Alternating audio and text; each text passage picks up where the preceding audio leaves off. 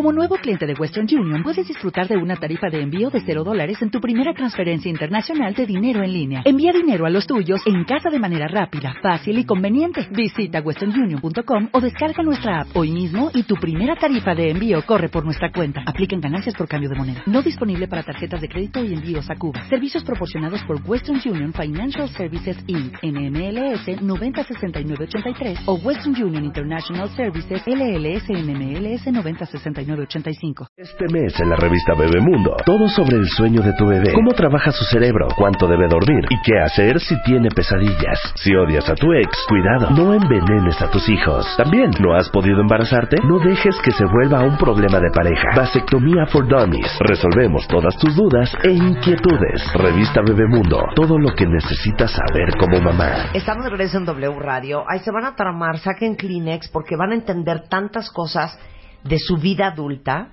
van a entender tanto, mucho más a sus hijos, van a entender tanto más a los bebés, porque van a entender un proceso natural que a veces se da, pero a veces no se da, que es el apego. Pero cuando no se da el apego, traes trastorno del apego. Todo les va a explicar ahorita que no cunde el pánico Julia Borbolla, que es psicóloga, creadora de los proyectos Antenas y Escudo de la Dignidad, este, una mujer que tiene muchísima experiencia trabajando toda la parte psicológica del desarrollo de un niño. Y hoy vamos a hablar de trastorno del apego. Y yo creo que vayan sacando una caja de Kleenex porque muchos adultos van a darse cuenta que a lo mejor lo tienen y no estaban ni enterados. Hola, Julia. Hola, muy ¿Cómo estás? Buenos días, muy A ver, contenta, empecemos muy bien. por Kinder 1. Kinder 1. El A ver, apego. el apego. Un niño nace Ajá. como eh, pensemos en un en un mamífero cualquiera, Ajá. en un osito, en un, ¿no? Una ballena. Un, eh. un- o sea, sí, un, una cría nace y necesita tener apego a su madre, a su principal cuidadora, ¿no? Eh, pero en un principio el, el, el niño o la niña creen que su mamá y él son la misma persona. Esto es real. Eso es real, sí, sí, sí, ya está estudiado por todos los neuropsicólogos. O sea, y hazte cuenta que a los ocho meses es cuando te cae el 20 que tu mamá es alguien diferente a ti. Pero es que esto es impresionante. Bueno, Porque hoy lo vivimos como, obvio, yo no soy tú. Pero los primeros ocho meses tú crees que eres una, un, un brazo de tu mamá. Sí, una extensión de tu madre. tú, tú imagínate qué, sentirías si ahorita, hoy, siendo un Sí. adulto, tu brazo se despegara de ti y se fuera a nadar solo a la alberca, ¿no? ¡Qué, angustia! pasa? ¿No? ¡Qué horror! y se quisiera ir a Guadalajara y tú aquí en México, tu brazo se quiere ir a Guadalajara. ¿Cómo? Me quedo manca. Así siente un niño cuando se va su mamá al supermercado, a los ocho meses. De verdad. Y eso se llama la angustia de separación, ¿no? Y todos la sentimos eventualmente. Pero espérame, entonces déjame entender. Los primeros ocho meses, tú y yo somos uno mismo. Ajá. A los ocho meses te cae el 20 que no. Que no. Que tu mamá es una persona y yo soy otra. Exacto. Y me dijo que, mm, espérame un segundito, y cuando volteé ya no estaba. Exacto. Y ha pasado mucho tiempo, porque tampoco tengo noción del tiempo, y no regresó. Y no... no- va a regresar nunca. Claro, y eso significa me voy a morir. Porque soy tan indefenso, yo no puedo proveerme ni mi alimento, ni mi cobija, ni nada, que entonces si esta otra persona, que es la que me da los cuidados básicos, se va, pues yo me muero. O sea, estamos hablando de supervivencia, ¿no? Esto es normal y, y- y lo notan todos los papás cuando el niño ya no se va con la tía, ya no se va con cualquiera y, y tiene mamitis, ¿no? Esto es normal y bueno, a partir de, de aquí desarrollamos tipos de apego. Es decir, si mi mamá, o estoy hablando de mi mamá, porque es el ideal, ¿qué pasa con un niño que, que está en un orfelinato? Pues no tiene una figura de apego, porque hay muchas voluntarias muy lindas, pero una va el lunes, otra va el martes, otra va el miércoles. Entonces él, él no tiene una figura constante de apego. O sea, el apego se refiere a saber que hay alguien que va a cubrir mis necesidades básicas O incondicionalmente. sea, la primera persona con la que cuentas en la vida. En la- te tienes que pegar a alguien. Eh, Claro, porque si no, no vives. Así como cuando llegas al primer día de clases, Eh, Sí. te identificas a ver a quién me le pego, ¿A quién porque me le qué pego? horror estar solo en el recreo. Ah, exa- Exactamente. En la vida, a esa edad empiezas a ver a quién te le vas a pegar. Pero no solo por, por no estar sola, por sobrevivir, Claro, claro, porque claro. eh, el, el ser humano es el animal más indefenso de la naturaleza. ¿Cuánto tiempo tardamos? No, tú ves... un pa- 18 años mínimo. Bueno, y eso con, ¿no? Entonces, bueno, hay, do- hay un patrón que es el trastorno reactivo de apego, que es un trastorno gravísimo, que se da antes de estos ocho meses, que es estos niños como abandonados, o sea, que no pudieron establecer una, una relación de apego con un cuidador constante, y ese trastorno se, se convierte en niños que parecen, bueno, niños muy agresivos o niños que no tienen discriminación social. Entonces ven a un extraño y se le abrazan y lo besan y se le suben a los brazos. O sea, niños que no que tienen dificultad para establecer relaciones y las y las establecen de manera muy confusa. O, o muy agresivos, evitativos, o cariñosísimos y no discriminan propios extraños. Niños, por ejemplo, que maltratan animales, que son crueles con los animales. Sí, o sea, un trastorno instalado que está clasificado por, por la, el DSM-5, que es el catálogo de enfermedades mentales, que es, es, es un trastorno patológico muy duro. Eso es un aspecto que los psiquiatras tienen que diagnosticar, que es muy difícil el diagnóstico diferencial porque se confunde mucho con niños con estrés postraumático, con niños que han vivido, ¿no? Pero hay otro tipo de apego, que sí tuviste apego, vamos a decir, sí tuviste a tu mamá, O a tu que- abuela, o a o a tu abuela, nana. o a un, Sí. una, no, tu madrina que se quedó contigo, o sea, una figura constante. No, no, no es nada más que te cuiden, es que te cuide alguien que tú sabes que ese es tu incondicional, tu persona, Sí. ¿no? Sí. Pero esa tu persona depende cómo se comportó contigo, porque tu persona puede ser ambivalente, ¿sí? Te amo, te quiero, te apapacho y luego te grito, te aviento, te, ¿no? Y entonces el niño no tiene ninguna seguridad. Es este establece un apego ansioso. ¿Qué es un apego ansioso? Pues no sé esto, cómo vamos a amanecer hoy, ¿no? No sé si hoy me va a cuidar o me va a aventar, no sé si hoy me va a dar leche o, o se va a tardar 30 años, ¿no? O sea, imagínate la dependencia tal con un apego inconsistente, con un apego este que no que no no es sí hay apego, pero pero lo hay ansioso, ¿me explicó? Entonces son niños con mucha angustia de separación. O sea, sí, tú lo llevas al kinder la primera vez y llora, pero eventualmente se calla y ya juega con los otros niños. No, estos niños no se callan. No, estos niños no, no, no los paras. O sea, viven en pánico. Viven en, exactamente, viven el cortisol, que es, es la sustancia que segrega la alerta, está a lo más alto. Son niños inclusive que tienen de- dificultad en su desarrollo físico, parecerían como desnutriditos. ¿Me explicó? ¿Por qué? Porque toda su energía la gastan en como en, en estar alertas, Claro. en pescar eh, los cinco minutos que me va a dar mi mamá, los pesco. Entonces, esto a, a lo largo de la vida establece patrones. ¿No? Ya, hija, me quiero matar. Te lo juro que no puedo creer los niños. No puedo creer los niños. Bueno, los niños, yo, yo no me gusta deprimir, pero yo voy a decir, los niños son fuertes y no todos los niños que, que sufren, pues, poco cuidado desarrollan esto. O sea, hay niños tan Resilientes. tan resilientes Sí. que se agarran del portero del orfelinato. ¿Me explicó? Y el portero del orfelinato es su persona. O sea, sí existe la posibilidad, o sea, el ser humano eh, surge de Las cenizas, de hija. cenizas. Por eso, como dice Vidal Schmil, no es de que, ay, bueno, ¿qué tiene? Fui- tuve una infancia del infierno y mira, pues aquí estoy vivito No, no. de- y goleando. No. A pesar de, a pesar a de pesar de todo esto, ahí estamos. y aparecen cuando tu eh, pareja este se quiere ir sola de viaje con sus amigos Claro. aparece tu, tu, tu foco rojo de apego inseguro y Claro. dices ni más Claro. Bueno, de hecho, ahorita que hablaste del apego ansioso, de que a lo mejor ustedes, si tienen bebés entre 8, 9, 10, 11, 12 meses, yo creo que es bien claro, ¿no? Claro. Que de repente, o sea, no puedes ir a hacer ni pipí, Por porque ahí viene el niño siguiéndote atrás, con una angustia y una ansiedad, de esta vieja se me desaparece y se me va. claro Entonces tengo que estar pegado a ella. Ahora, tengo hay- que estar ahora sí, como diría mamá, ojo al Cristo. esto es normal Sí. esto es normal porque están en ese proceso Y por eso siempre hemos dicho, ustedes entre más separen al niño, entre más lo avienten, entre más le oculten, entre, entre más lo engañen de voy a ir ahorita al baño y corren y se, y No, se no, desaparecen a comer con la amiga, más están promoviendo que ese niño tenga un apego ansioso. Pero fíjate, la crianza popular es así como tú lo dices. Claro. Este, No yo lo cargues, se va a acostumbrar. me, me decía ayer una mamá que es muy en pro de este apego, eh, eh, me decía que ella siempre se despide de sus hijos, ¿no? Le dice, bueno, ahorita vengo, me voy a ir, todos los niños lloran.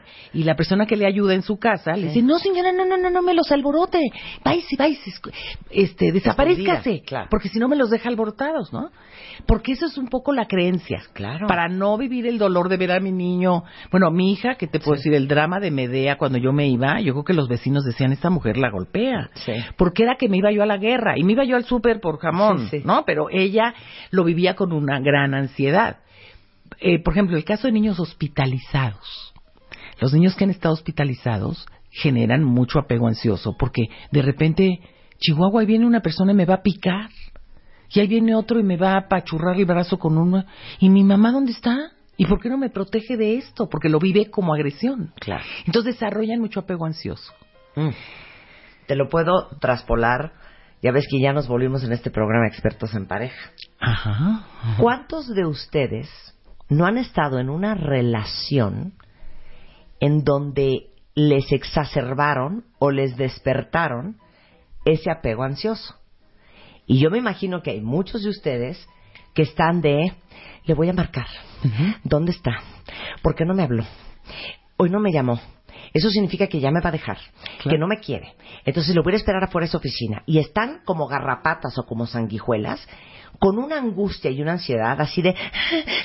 Y lo peor de todo es que eso les genera el abandono, exactamente. O sea, la pareja dice, yo ya hasta me quiero deshacer de loco este. y se vuelve una profecía autocumplida. Exactamente. Y se acaba alargando. Sí, exactamente. También hay personas que desarrollan el apego ambivalente. Esto es amor-odio. Entonces, mi forma de relacionarme contigo es empezar una bronca. Eh, ¿Qué? por- claro, claro, porque entonces es la forma segura que tú me vas a hacer caso, porque mi mamá me hacía caso siempre que me portaba yo re mal. Mi mamá me hacía caso cuando yo hacía algo malo, cuando yo me ponía grosero, ¿sí? Estos niños que están ahorita en las redes sociales, los centinelas, que van y Sí, sí, provocan, sí, golpean nada más tienen un nada. problema de apego, por supuesto. Y la manera de relacionarse es a través de la agresión. Entonces, traspolándolo a la pareja, yo te tengo que cantar una bronca para que luego haya reconciliación. Y ahí se me apuntan varios, ¿eh? No, bueno. Pero es que eso que dijiste es tan cierto. Cuando los niños están súper tranquilos y, por ejemplo, llega la tía, llega la abuela, llega el esposo, inmediatamente le dices, no, no, no, no, no, no, no. Ni, le- Ni entres, ni le muevas que ahorita están dibujando. Sí, claro. Sí. Porque, claro, cuando se portan fatal, todo el mundo se vuelca encima de ellos y un niño va a buscar atención a como sea. Mira, Marta, nosotros tenemos en el consultorio una cosa que se llama terapiteatro. Este, y el terapiteatro surgió porque un niño llegó y me dijo, hola, soy Alejandro, tengo trastorno por déficit de atención, tomo Ritalin, eres la quinta psicóloga a la que vengo. Este, él, ¿no? Y entonces le dije, ah, hola, soy Julia, tengo alto el colesterol, eres el cientavo niño que veo. O sea, yo lo- le dije lo mismo. Entonces dije, no, a ver, dime que si haces bien. El niño le costó mucho trabajo, ¿no? Y me dijo, soy actor. Le dije, ay, no, imposible. ¿Cómo? ¿Tienes un trastorno de, de déficit de atención? ¿Actor? No se puede. ¿De veras? ¿Qué, ¿Tú qué prefieres ser? ¿Niño con trastorno o niño actor? No, yo prefiero ser niño actor. Yo también prefiero ser productora teatral, que es señora con colesterol. Vamos a armar una obra de teatro. Y ahí nació lo que se llama el terapiteatro. Y de lo que se trata es que los papás vayan a ver a sus hijos por algo que hacen bien. Eso es todo, ese es el objetivo. Durante las sesiones en el consultorio, obviamente es una terapia grupal disfrazada, pero montamos una obra de teatro. El niño, aunque no sepa nada de teatro, aunque sea tímido, es asombroso el efecto terapéutico que causa estar en un escenario y que mi papá, mi mamá, mi abuelita, mis primos, mi hermano el aplicado, ¿no? Todos estén sentados en una butaca profesional, porque lo hacemos en teatros profesionales, para verme a mí Pelándome. por algo que es bueno. Esa es toda la magia. estamos a punto de cumplir el número 50, el terapeuta número Quiero 50. llorar. Y te puedo decir que es exactamente eso, es, es una experiencia de apego. Es, me voltearon a ver, soy importante. Además, siempre les digo a los papás, saliendo de la función, se lo llevan por favor a cenar, le compran chocolates y lo festejan como si fuera Ignacio López Tarso. O sea, Sí. sí. me explicó? O sea, es bien importante. Yo creo que muchas personas que nos están oyendo en este momento van a decir, ay Dios mío, ay yo no le echo caso al niño. o yo... sí. Siempre se está a tiempo. Bueno, de hecho hay una cuenta que acaba de escribir que está traumada, ya apuntó la lágrima, porque como ella empezó a trabajar al mes de que había nacido su bebé, lo metió en una guardería, trabaja a tiempo completo, pues lo ve en la mañana y en la noche cuando lo recoge, siente que ya no tiene apego. Por supuesto, no. Y esto es la realidad de muchísimas mujeres. No, no, no. Aquí vamos a ver calidad. Aquí vamos, tú tienes que responder a las necesidades de tu hijo desde tu intuición. Es decir, el rato en que tú estás, eh, el otro día me, me decía una mamá, se le cae su primer diente y está nervioso porque que tiene miedo que el ratón aparezca en su cama. Yo lo quiero acurrucar, acurrúcalo, acurrúcalo. Este, apapáchalo. Ay, pero no se vaya a agarrar maña, ¿no? Porque. Sí, sí. No, no, no, Se va a embrasilar. Se va a embrasilar. va- No, no. A ver, es más fácil recortar que añadir. Es más fácil que tú des y luego poco a poco quites a que, a que le quieras añadir a los 14 años apego al niño. ¿Sí me explicó? Sí. O sea, un niño chiquito quiere estar con su mamá y tú lo vas a llevar a la fiesta infantil y se te va a pegar a la falda. No se quiere ir a jugar con los demás. Es normal. Tú estás ahí, no te vas a ir. El niño se atreve a ir tres pasitos y regresa. Ok. Y luego se atreve a ir por el globo que está un poquito más lejos y regresa. Ese es el proceso natural. Ese es el que tenemos todos. Hay que permitir el proceso natural. Porque hay mamás que dicen, no, ándale, vete, juega, eh, yo ya me voy. No, como forzando. Claro. Y entonces el niño dice, ¿esta se quiere deshacer de mí? Claro. No, yo de baboso me descuido Claro. con el payaso. Sí, sí, ¿no? exacto. Porque Yo vamos el- por, un globo. Pues sí. Regreso y esta vieja ya no está. Entonces, en los ratos que tú estás con tus hijos, tienen que ser ratos de calidad, de contacto físico. Pero aparte debe de ser como hasta lógico. A ver, lo voy a volver a ejemplificar en las relaciones adultas. Hay un dicho que me trastorna que dice, one pursues what retrieves. O sea, si tú tienes el hueso ahí enfrente del perro, llega un momento en que el perro ya ni pela el hueso. Pero tú agarras ese hueso y aviéntalo y el perro sale corriendo detrás de él. Claro. Entonces, cuando uno está encima de alguien, cuando ustedes han estado en una relación en donde todo el día le estás hablando, le estás escribiendo, lo estás acosando, ¿qué hace la persona? Se retrae, se retrae, se ahoga. Dices, oye, entonces Corte hace voltea y te dice, ¿sabes qué? Vamos a tener que suspender momentáneamente esta relación. Necesito mi espacio. Claro. ¿No? Pero si uno deja espacio, automáticamente la persona se va a acercar. Entonces, ¿qué pasa con los niños? Que si tú le haces sentir que ahí estás, que no vas a ir a ningún lado, que todo está bien, que tranquilo, tiene la certeza de que se puede ir porque sabe que cuando regrese, ahí vas Ahí a vas a estar. estar. Y porque sabe que si se enferma lo vas a cuidar, y porque sabe que si está triste lo vas a apapachar, y que también sabe que si hizo algo más lo vas a regañar, porque los límites también son apego. Claro. O sea, tengo un adolescente que me dijo el otro día, le digo, ¿qué? Se puso hasta el gorro, ¿no? Y llegó hasta el gorro y no sé qué, y le digo, ¿qué? Y tu mamá histérica. Ay, Julia, ojalá. ¿Te imaginas eso? Cualquier adolescente diría, "Ay, estoy rayado porque no me cacharon. Ella tenía un conflicto de apego tremendo, de una madre perpleja. Estas madres que, ah, ¿no? Pues si estás o no estás, ¿no? Perdóname, mamá, me fui tres meses de la casa. Ah, ¿que no estabas en el baño? O sea, casi, casi, ¿me explicó? O sea, Claro.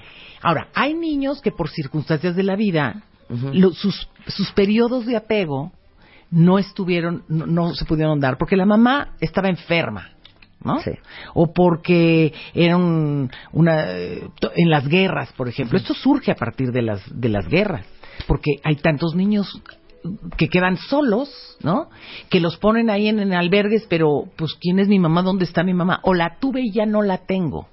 Entonces surge esta, eh, el doctor Bowley, un psiquiatra eh, de bueno, acaba murió en los noventas, pero él se da cuenta que estos niños quedan dañados y quedan dañados por el apego, o sea, que generan eh, problemas y que no discriminan entonces, ¿no? O sea, son niños que, que parecen con una confianza desmedida con cualquiera, se le abrazan a cualquiera. Ve un orfelinato se te abrazan, nosotros que damos asistencia con la fundación, tú llegas a un orfelinato y muchos niños llegan y se te abrazan.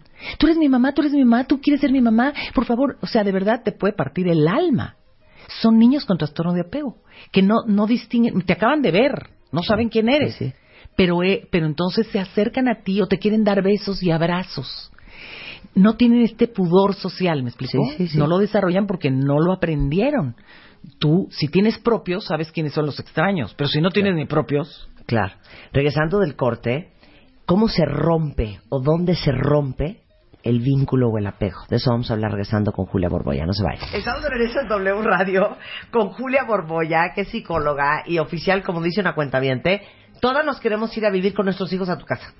Bueno, yo los recibo encantados. Es que hay ciertos especialistas con los que ya queremos hacer eh, una, comuna. Yo creo que habrá que preguntarle a mis hijos su opinión. No, hija, tus hijos ya están grandes, no te eh. necesitan tanto como nosotros, te lo juro. Eh, no, su opinión a ver si soy recomendable. Ah, si eres recomendable. Sí, claro. Si, soy de fiar. no sabes que cuando escribí Profesión Mamá y mis hijos la leyeron, dijeron, hijo mamá, ¿cuánto ventaneo? Sí, sí, sí, claro, claro. Julia Borboya es eh, cabeza y fundadora del grupo de Julia Borboya, psicóloga, tiene toda la experiencia del mundo y todos los años del mundo trabajando con niños y con adolescentes y estamos hablando del trastorno del apego y estamos hablando del apego, cuándo nace, qué significa, cómo se te nota cuando tienes un trastorno en esa área o un apego, por ejemplo, ansioso o un apego este, ambivalente, ambivalente cuando eres grande. ¿Dónde ya dejaste locas a las mamás. Sí, ya no, las quiero consolar. A ver, consuélalas. Ah, después de Boli viene el doctor Sears, que, que él crea toda la teoría del el colecho, de, la lactancia, todos juntos, ¿no? Entonces, el niño pegado a tu pecho eh, para que le des leche indiscriminadamente cuando lo pida. Sí. Y me parece padrísimo que esto se pudiera dar. Él dice, eh, los niños en las cavernas, así sobrevivió la especie humana, teniendo al niño pegado a ti y durmiendo contigo, ¿no? La vida actual pues no nos permite hacer eso todo el tiempo. Esta, estas cuentamientos que te están escribiendo dicen, por Dios, este, voy, tengo que ir a trabajar. yo no le pude dar pecho, me siento la peor mamá. La peor mamá. No, o me tuve que ir a chambear, me siento la peor mamá. O el colecho, el niño en medio del papá y la mamá, pues nunca más vuelves a tener una relación con tu marido porque ahí está el niño en medio. Los niños son el mejor anticonceptivo que hay en este planeta. ¿no? Muchas mujeres ponen al niño en medio.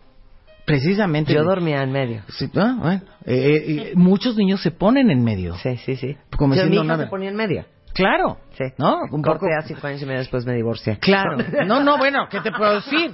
No, es que aquí pueden ser dos cosas. O la pareja tiene conflicto y entonces el niño por proteger, por decir, para que ya no se peleen, ahí me voy a quedar, entonces aparece a las 3 de la mañana y se mete en medio, diciendo para que ya estos se calmen. O tiene problema de apego y no quiere que su mamá tenga apego con nadie más que con él o con ella, y entonces también se meten en medio.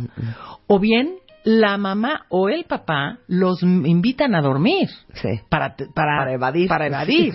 Entonces, esos son otros asuntos. Claro. Yo quiero decir Ahora, espérate, pero no significa que todos los que duermen en la cama con sus hijos estén cometiendo un error irreversible. Pero sí es bueno decirle al hijo eventualmente que cada quien tiene su cama y que amanezco apaleada y que duerme. O sea, sí es bueno generar independencia, porque finalmente el objetivo de la crianza es generar seres independientes. Claro.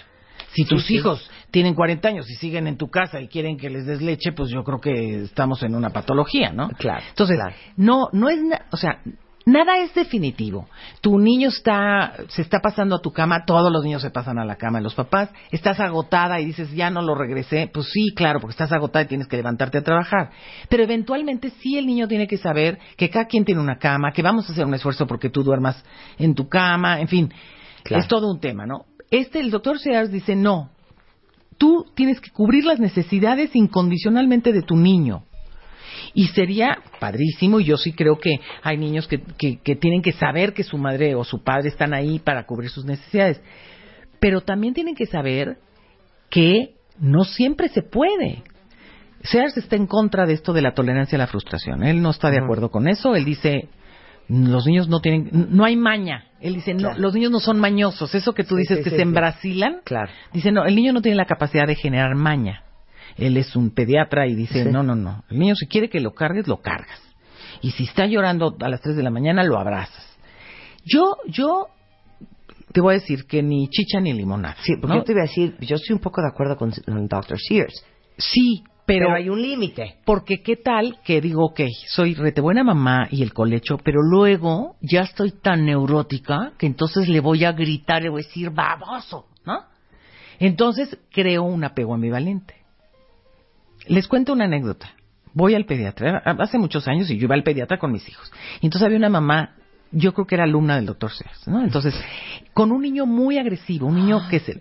Y entonces iba y la pisaba, pero la pisaba a la mamá del pie de... mi vida, no presiones mi pie, porque tu piecito es sobre el mío, me genera un dolor que no dice... Yo lo estaba observando el asunto, ¿no?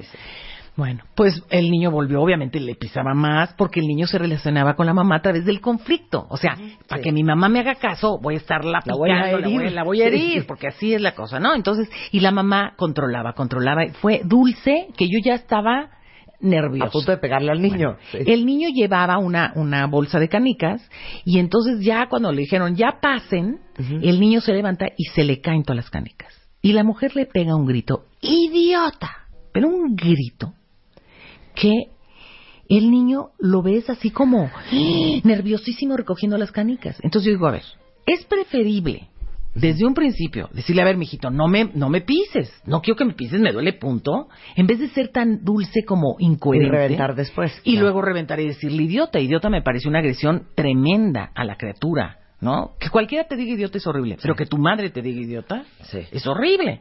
Entonces, haz lo que, lo que puedas Sigue a tu intuición y procura ser muy amorosa. El amor de una mamá no lo puede dar nadie más. El amor de una mamá no lo da nadie más. Las mamás somos picudísimas. Así dice mi mamá. La mamá es la mamá. Es la mamá, la claro. Mamá es la mamá. Entonces, trabajas todo el día, regresa a apapachar. No regreses a pelearte por la tarea. No hizo la tarea, pues que, la, que no la lleve. Tú regresas a apapachar. y porque apapaches, porque llegas a apapachar, el niño te quiere agradar. Y entonces al rato va a hacer la tarea para que tú estés bien contenta y lo apapaches más contenta. O sea, da para que, para que te regrese. Los niños que esperan a la mamá con amor, con gusto, ya va a llegar mi mami, se apuran a bañarse o se apuran a la tarea. Porque ya va a llegar mi mami y nos vamos a apapachar, o vamos a jugar memoria, o vamos a, ¿no? Acurrucarnos viendo la tele. Ese es el alimento del alma. Ese. Los afectos, las caricias. Ahora, no lo hice, estás a tiempo. De verdad, aunque tu hijo tenga 13 años, siéntatelo en las piernas y, acurrúcalo. Dile, mi vida lo siento, tengo ganas, por favor déjame. Y no sabes cómo lo va a disfrutar. Hay muchos psicólogos que hacemos lo que llamamos realización simbólica. ¿Qué es esto? Te vuelves figura. ¿No? Entonces sientas, sientas a, al, ¿Cómo que te vuelves figura? Sí, o sea, nosotros en los orfelinatos tenemos eh, psicólogas que lo que hacen es ir a papachar ir a estar, ir a papachar. Y la, la ventaja, y aquí me voy a echar un comercial. El problema que teníamos con esto es que si el niño establecía un apego, luego la psicóloga pues cambiaba de trabajo, se iba a vivir a otro lado y entonces generábamos un conflicto de apego. Antenas lo puedo mover yo, tú, la psicóloga que llegó o la que está. Entonces Antenas está volviendo un agente emocional de apego. Y estamos en esto, ahorita estando, estamos haciendo investigación con la doctora Feggy Ostrowski sobre lo que genera antenas en los niños para como para cubrir esta parte, porque antenas no se va a ir. Claro. ¿No? Entonces, es muy importante que los niños tengan una figura constante de apego. La abuelita, eh, la madrina, la mamá, la vecina, alguien que es incondicional y que yo sé que voy a llegar y me va a cubrir mis necesidades. Claro. ¿Cómo se le nota a un niño, preguntan aquí, que tiene trastorno de apego? Danos la lista otra vez de los síntomas. Fundamentalmente en conductas, eh, en dificultad para relacionarse socialmente de manera normal. Son niños o muy oscos o muy agresivos que evitan el contacto, el contacto visual, o, o, de repente te sorprenden porque ya están sentados en las piernas de uno que nunca han visto. ¿No? O sea, no saben regular las relaciones sociales. Hay un, un, hay una baja en el desarrollo eh, físico, o sea, son niños flaquitos, son niños este, que parecen como desnutriditos y eh, se confunde mucho con otras patologías, ¿no? Porque muchas veces dicen este niño, este, tiene desnutrición o tiene, no, Sí, anemia. el trastorno de apego se nota en niños como como alejados, como ausentes, no tienen empatía, no desarrollan, porque la empatía la- te la da tu madre. O sea, la empatía está en 10 zonas del cerebro. Y, y el amor te permite desarrollar la empatía, ¿no? O sea, tú recibes amor, recibes miradas, recibes señales. Por ejemplo, hay señales no verbales que tienes con tu mamá. O la mamá te dice, "Mm, no, ya te vas a poner necio, porque ya te vi los ojitos pispiojitos. Ese es un lenguaje no verbal de apego. Que tú dices, no, no, déjala. Le duele la panza, ya la conozco. Cuando le duele la panza se pone así. Sí. Esos lenguajes que tú tienes de mamá son lenguajes de apego. Estos niños no tienen ningún lenguaje de apego. No se comunican, ¿no? Y reaccionan des- desproporcionadamente eh, socialmente. Entonces son niños ingobernables. Y el tratamiento tiene que ser buscarle, así tal cual, una figura de apego. Una figura que incondicionalmente es lo que hacen las aldeas infantiles con las tías, ¿no? Claro. Una figura que va a estar ahí, que va a estar ahí, que va a estar Y, las, y los niños las agreden, las rechazan, como diciendo, yo ya sé que tú no vas a durar, entonces quiero probar que tanto duras. O sea, el niño que adoptas de un orfelinato. Lo primero que hace al llegar a su casa, a, a casa de sus padres adoptivos, es empezar a agredir, a portarse mal, como para, como para decir, a ver, si es cierto que me quieres tanto, si me porto mal, ¿no me vas a regresar? Claro. Y los niños que son adoptados y son regresados, esto es un trastorno muy difícil de superar. Por eso es que hay tanto trámite de Pues, asegurarnos. perdón, pero el trastorno del perro callejero abusado. Exacto. Que lo adoptas y ya pasaron tres años y sigue siendo un perro que se asusta, ciscado. se sube la voz, ciscado. Sí, y si bajas la mano, parece Sí. que vas a agarrar una piedra y se quiere y se va. Hazte de cuenta es eso. Es un niño con trastorno de apego es un niño como un perrito eh, famélico, este, ciscado del mundo. Es, es muy triste. Para todas las que se están jalando los pelos, hombres y mujeres que te están escuchando, Julia, que hoy ya, hoy que hoy dijeron, hoy voy a cambiar. y quieren empezar a revertir todo lo que sienten que no hicieron bien. genera vínculos afectivos de contacto físico, da besos, da abrazos, manda, ahora sí como en las redes sociales un chat de estoy pensando en ti, te amo, ¿no? Este, eh, apapacha, dedica 10 minutos, 10 minutos, deja el celular, deja la tele, deja todo y di- mo- nadie me moleste. Me voy a apapachar con mi hijo. Eso, es todo. Cariño, recuerdos, vean fotos, o sea, re- restablezcan ese lazo emocional. Claro. Siempre hay algo que hacer, siempre hay algo que hacer. Muchas esposas son reparadoras de apegos ansiosos de sus esposos. Muchas Sí. mujeres hacen la terapia de apego con ese marido o muchos maridos hacen la terapia de apego con sus esposas. Sí. Y mi reina te quiero y aquí sigo y aquí estoy y en lo que voy te mando, ¿no? El recadito. Sí. Tienen una paciencia Ay, ya, titánica, quiero llorar, ¿no? Julia. Y reparan, reparan muchos trastornos de apego. Analízalo. Si tu mamá no te generó mucho apego, a lo mejor ella a su vez no lo tuvo, ¿no? Pero si tú recibiste amor, das amor. Y quien te enseña a amar, la escuela del amor es la familia. Sí. Entonces, el amor como tú lo entiendas, no te apures. Eh, eh, Yo les diría a las mamás, destapen el chip de la intuición. No, no lean libros, no necesitan los libros. Simplemente tu instinto. Cuando un niño llora, tu instinto es cargarlo. Te resistes a cargarlo porque te dicen que se va a bañar, pero tu instinto es cuidarlo, es cargarlo, es apapacharlo. Hazlo. Y solito, cuanto más apego des en los primeros eh, cinco años de vida, más independiente va a ser el niño. Claro. ¿No? Por Se siente supuesto. más seguro. Por supuesto. Julia Borbolla y todo su grupo está aquí en la Ciudad de México. En juliaborbolla.com está toda la información de todos los cursos, de las terapias. eh, o en Twitter es arroba gp Julia Borbolla o Grupo Julia Borbolla en Facebook. Muchas gracias, Julia. No se queden con culpa. Abracen hoy. ¿De veras no quieres que nos vayamos a vivir contigo? Órale, vénganse. For sure. Hacemos una casa hogar. Sí, una casa hogar con madres e hijos. Muchas gracias por Gracias. tenerte acá. W Radio 96.9. 360 Radio, Twitter, Facebook, Periscope. wradio.com.mx y martadebaile.com. Cada vez que viene Mónica Flores es un dime que te diré, Rebeca. Te digo algo, yo ya estoy cansada de esta mujer. Yo también. oye. Es que, ¿sabes qué? Qué difícil es el recurso humano, en general. Creo que todos los que tienen empresa, que me están escuchando, lo van a entender muy bien. Pero igualmente todos los que están buscando chamba y no encuentran la chamba de sus sueños, no encuentran el, eh, la compañía de sus sueños, no encuentran el sueldo de sus sueños, también lo van a entender. Mónica Flores es la directora general para Manpower Group Latinoamérica, responsable de la operación de Manpower en 18 países y Manpower es una compañía que se dedica al reclutamiento a Entre diferentes otras niveles, cosas, sí. entre otras cosas. Actuaria por la UNAM, aparte es actuaria, entonces peor me cae de mal. ¿Quién estudia actuaría? yo y mucha gente inteligente y con visión. Qué diferencia la actuaría, ¿eh? Bueno, pues una de las 50 mujeres más poderosas del de el, el mundo de los negocios en México, según la revista Forbes. Pero no se crean, ¿eh? Amo a Mónica sin control. Claro, yo también. De manera Yo trastornada. también las amo. Pero hoy vamos a hablar de un libro que escribió Mónica. Es nuevísimo. Nuevísimo. Buenísimo. Que se llama ¿Cómo conseguir tu primer trabajo? Por favor, a todos sus hijos que están en prepa y en la carrera, cómprenles este libro de Mónica Flores.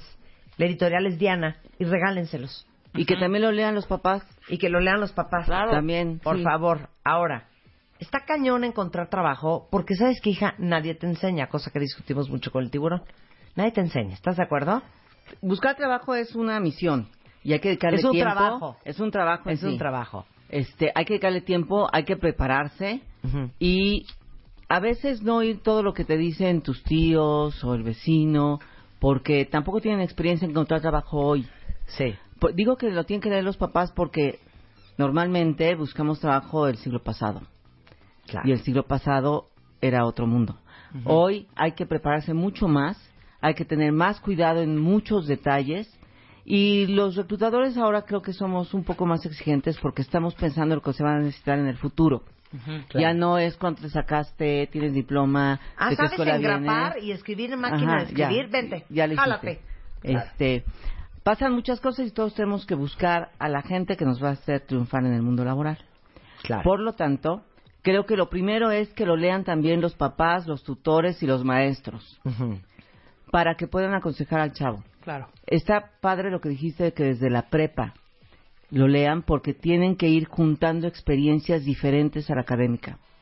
Tienen que meterse a proyectos sociales, a escribir en un blog, a trabajar gratuitamente con el tío o el Claro. padrino para que sumen experiencia y vean lo que es el mundo real.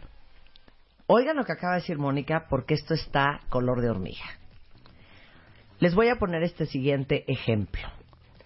En todas estas universidades que se hacen llamar Ivy Leagues, que son las top universidades en Estados Unidos, desde Yale hasta Princeton, desde UPenn hasta Harvard, bueno, todas estas universidades, a la hora de que están viendo a quién van a aceptar y a quién no van a aceptar, Obviamente se fijan en tu promedio, se fijan en, se fijan en tu SAT, se fijan en tu GPA, pero se fijan y aceptan a chavos, cosa que no pasa tanto en México, Mónica. Todavía no. Todavía no.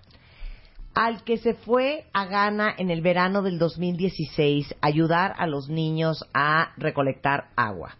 Al que fue el presidente de los alumnos de su colegio y que hizo una iniciativa, ayúdame, Exactamente. ¿no? Para este volver su comunidad sustentable. Al que tenía un blog que hablaba de moda. Sí, sí, sí, o de cosas que pa- aparentemente son inútiles y frívolas, pero eso ayuda muchísimo. Al que tiene un curso de oratoria, participaba en las obras de teatro, Sí. eh, era el mejor deportista. Claro. Al que ahí te va otra. Al que se fue este a La Haya eh, con una beca en quinto de prepa a representar ante las Naciones Unidas no sé qué rollo de Cracovia.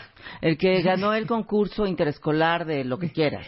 El que se fue a construir casas a la Sierra Madre Oriental en cuarto de prepa para ayudar a su país a ser un lugar más sustentable. El que siempre competía en la Olimpiada Escolar. ¡Ya! A ver, ¿ya entendieron? Sí. ¿Por qué buscan ese tipo de chavos? ¿Qué es lo que están viendo en gente que es así? Que desarrolló otras competencias. Por ejemplo, si pertenecías a un equipo deportivo, sabes trabajar en equipo. No eres estrella solitaria. El que se fue a Ghana a cultivar algo, pues ya está inmerso en otras culturas, ya entiendes a gente distinta a ti, que no viene de tu entorno. Te adaptaste, te fuiste solo a Oaxaca a una misión Sí. religiosa, está muy bien, porque eso implica independencia, colaboración, altruismo, por supuesto, entender otras culturas, y no te quedaste en tu escuela sacando 10. Exacto. Y les digo una cosa porque tengo que hacer un corte. Todos los que son papás y tienen hijos de 15, 16, 17 y 18, les juro que pónganles este podcast. Porque créanme que aquí tienen un perfecto ejemplo, porque trabaja en eso 24 horas al día en 18 países diferentes, que es Mónica Flores, y que todo el día está viendo gente y buscando talentos. Cada vez, cada vez, el mundo es más exigente. Y sacándote 10, pero tomando café en el cafeo y yendo al cine y viendo si Jorge le habló a tu amigo Rebeca para el plan del viernes, está muy difícil la vida. Muy complicado. Muy complicado. Hacemos una pausa y regresamos. Este mes en la revista Bebemundo, todo sobre el sueño de tu bebé, cómo trabaja su cerebro, cuánto debe dormir y qué hacer si tiene pesadillas. Si odias a tu ex, cuidado, no envenenes a tus hijos. También, ¿no has podido embarazarte? No dejes que se vuelva un problema de pareja. Vasectomía for Dummies. Resolvemos todas tus dudas e inquietudes. Revista Bebemundo, todo lo que necesitas saber como mamá.